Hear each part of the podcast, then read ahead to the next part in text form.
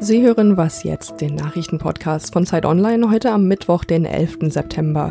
Ich bin Anne Schwedt. Wir sprechen heute über den Brexit und über die Haushaltsdebatten im Bundestag. Jetzt gibt's aber erstmal die Nachrichten.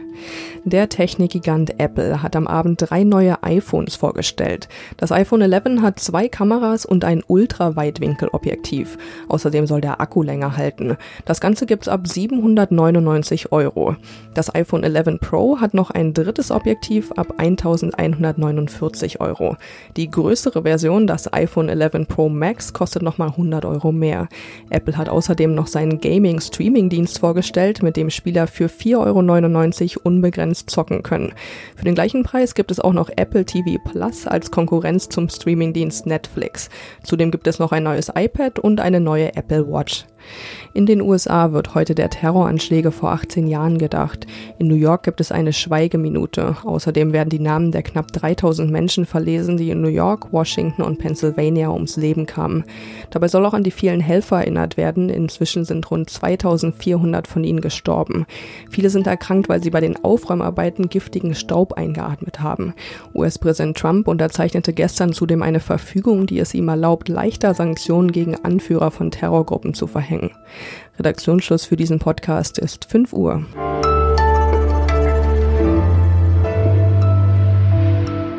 Hallo, ich bin Ole Pflüger.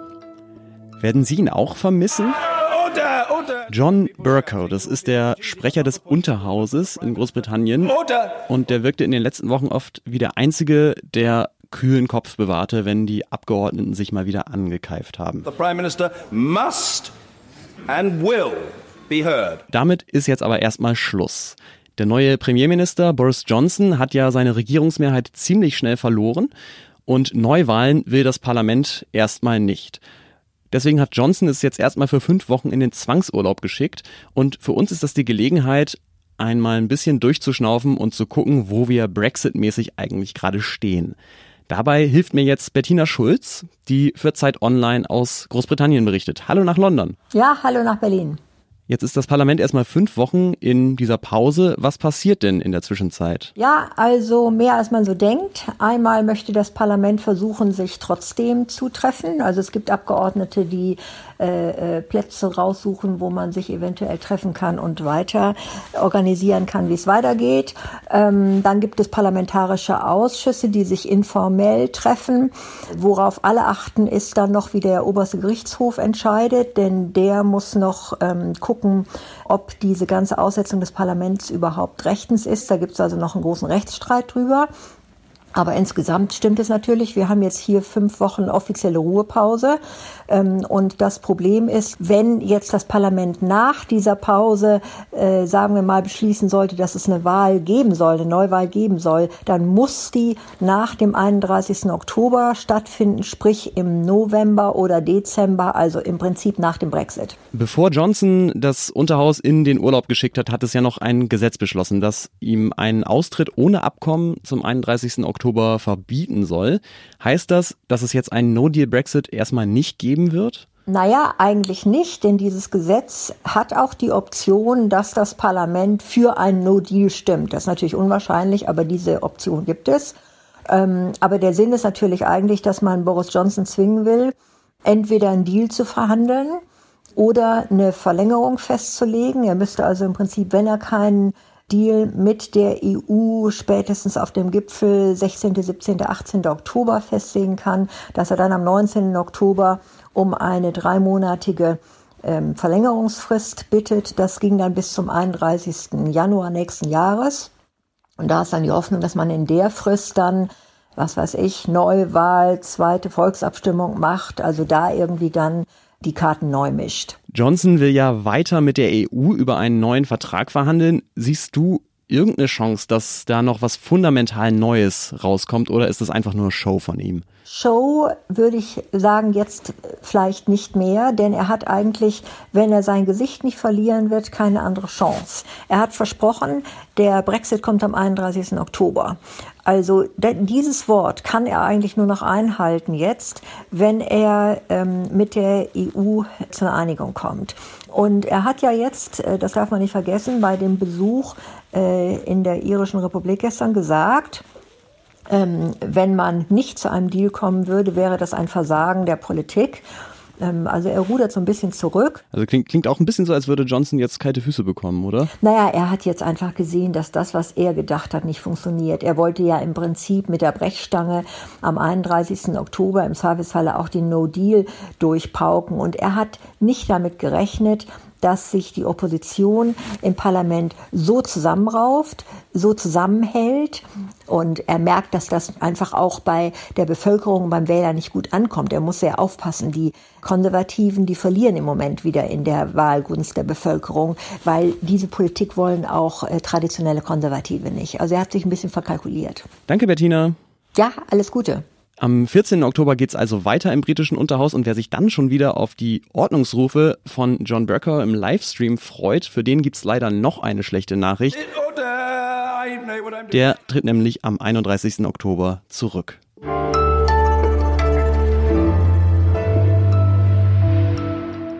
Und sonst so? Wir haben es ja gerade gehört, das britische Parlament macht bis zum 14. Oktober die Tore dicht. Und wissen Sie, wo bis zum 14.10. auch nicht viel geht? Zwischen Berlin Hauptbahnhof und Bahnhof Zoo. Wegen Bauarbeiten können da in dieser Zeit keine Regionalzüge fahren.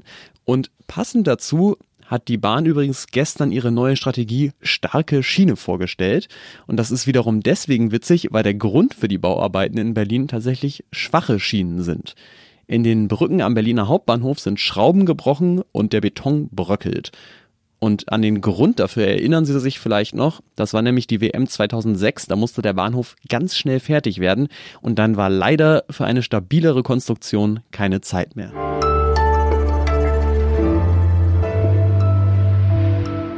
In Großbritannien macht das Parlament gerade Pause, aber der Bundestag hat diese Woche alle Hände voll zu tun, denn die Regierung legt ihm den Haushalt für das Jahr 2020 vor. Finanzminister Olaf Scholz von der SPD hat gestern den Anfang gemacht. Knapp 360 Milliarden Euro umfasst sein Entwurf und wofür Scholz das Geld ausgeben will, das bespreche ich jetzt mit Marc Schieritz, der für die Zeit aus dem Bundestag berichtet. Hallo Marc. Hallo.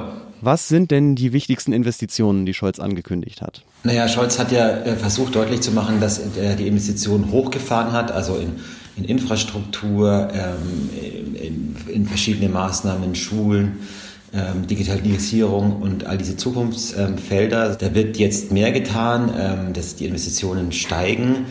Äh, das ist auch alles korrekt. Es gibt eine Debatte darüber, ob es ausreicht oder nicht. Ähm, das große Fragezeichen ist natürlich, liegt noch, natürlich noch über dem Feld Klima, weil man da einfach noch nicht weiß, was da anfallen wird. Äh, denn das Klimakabinett tagt ja erst in der Woche drauf. Und erst dann wird man da sozusagen auch konkrete Zahlen haben. Deswegen ist dieser Haushalt so ein bisschen ähm, ein Haushalt, der eigentlich noch nicht fertig ist. Äh, heute geht's ja weiter. Unter anderem wird der Etat des Kanzleramts besprochen und für die Opposition ist das ja traditionell Anlass, mit der Politik der Bundesregierung abzurechnen. Was ist denn da zu erwarten? Äh, was die Opposition, äh, vor allem die Grünen, auch ähm, stark kritisieren, ist, dass aus ihrer Sicht zu wenig getan wird für den Klimaschutz, auch zu wenig getan wird für neue Investitionen. Also die würden gerne mehr sehen. Und ähm, es gibt ein Spezifikum sozusagen, das auf Kritik ähm, stößt. Peter Altmaier hat vorgeschlagen, eine, eine Klimastiftung zu gründen. Sozusagen, es gibt eine Stiftung, die macht dann die Klimamaßnahmen. Ähm, und diese Stiftung leitet sich dann das Geld aus und nicht der Bund. Damit ist sozusagen die schwarze Null gerettet. Das ist einfach ein Trick, ne? Aber es ist einfach, in Wahrheit ist es natürlich ein Schattenhaushalt und man parkt die Schulden einfach woanders. Und ähm, das sorgt bei der Opposition ähm, für Kritik. Die schwarze Null war ja die letzten Jahre immer so ein bisschen das Steckenpferd der Bundesregierung. Jetzt haben sich ja in den letzten Monaten immer wieder Hinweise verdichtet, dass die Konjunktur so ein bisschen abflaut. Wie wirkt sich das darauf aus? Ja, es sind inzwischen nicht mehr nur Hinweise, sondern es ist auch wirklich konkret. Also wir hatten schon ein, ein, eine schrumpfende Wirtschaft. Ähm, sie wird wahrscheinlich jetzt doch mal schrumpfen oder sie ist weiter am Schrumpfen nach allen Indikatoren, die man sich so anschauen kann. Und das heißt, äh, das, das setzt den Haushalt von zwei Seiten unter Druck. Einerseits wird, wenn ähm, die Wirtschaft schrumpft, weniger Steuereinnahmen fließen in den Haushalt rein. Zugleich steigen aber auch Ausgaben für so Dinge wie Arbeitslosenversicherung, wenn dann ähm, langsam auch mehr Menschen ohne Job sind.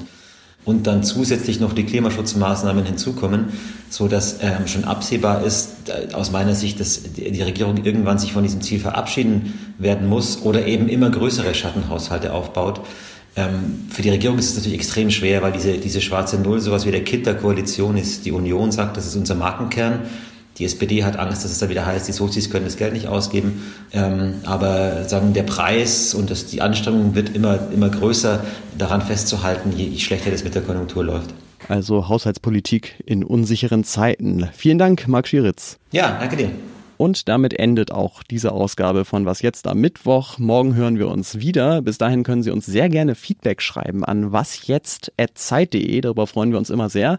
Ich bin Ole Pflüger und wünsche noch einen schönen Tag. Bis zum nächsten Mal.